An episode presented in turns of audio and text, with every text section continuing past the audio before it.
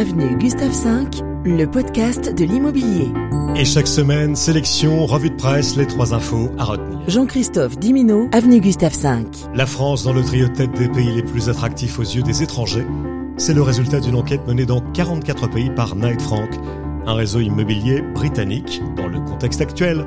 Il est vrai que les clients étrangers manquent à l'appel en France aussi, notamment dans le haut de gamme et dans le luxe, mais qu'on se rassure parmi ceux qui comptent acheter dans les 12 mois qui viennent, 34% souhaiteraient investir dans un pays où il fait bon vivre et où la réputation est bonne en matière d'éducation, de santé et de sécurité. Donc, sur le podium, la France se classe troisième. C'est une bonne chose derrière le Royaume-Uni et l'Espagne. Parmi les critères clés qui motivent ces clients étrangers, il y a la recherche du soleil.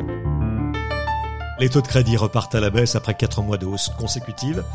Depuis le printemps, eh bien au mois de juillet, le taux moyen a légèrement diminué selon le dernier baromètre CSA Crédit Logement en moyenne.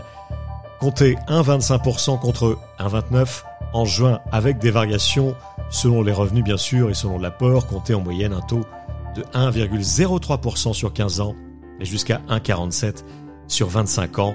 La durée des prêts octroyés ne cesse, il faut le savoir, de baisser 224 mois en moyenne, soit 19 ans, selon les derniers chiffres du mois de juillet.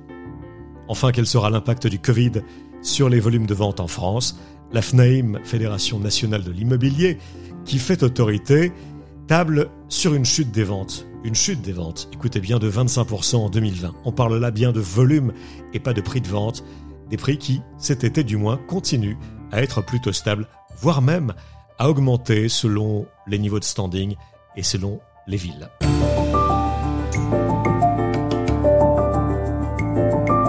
Avenue Gustave V, le podcast de l'immobilier.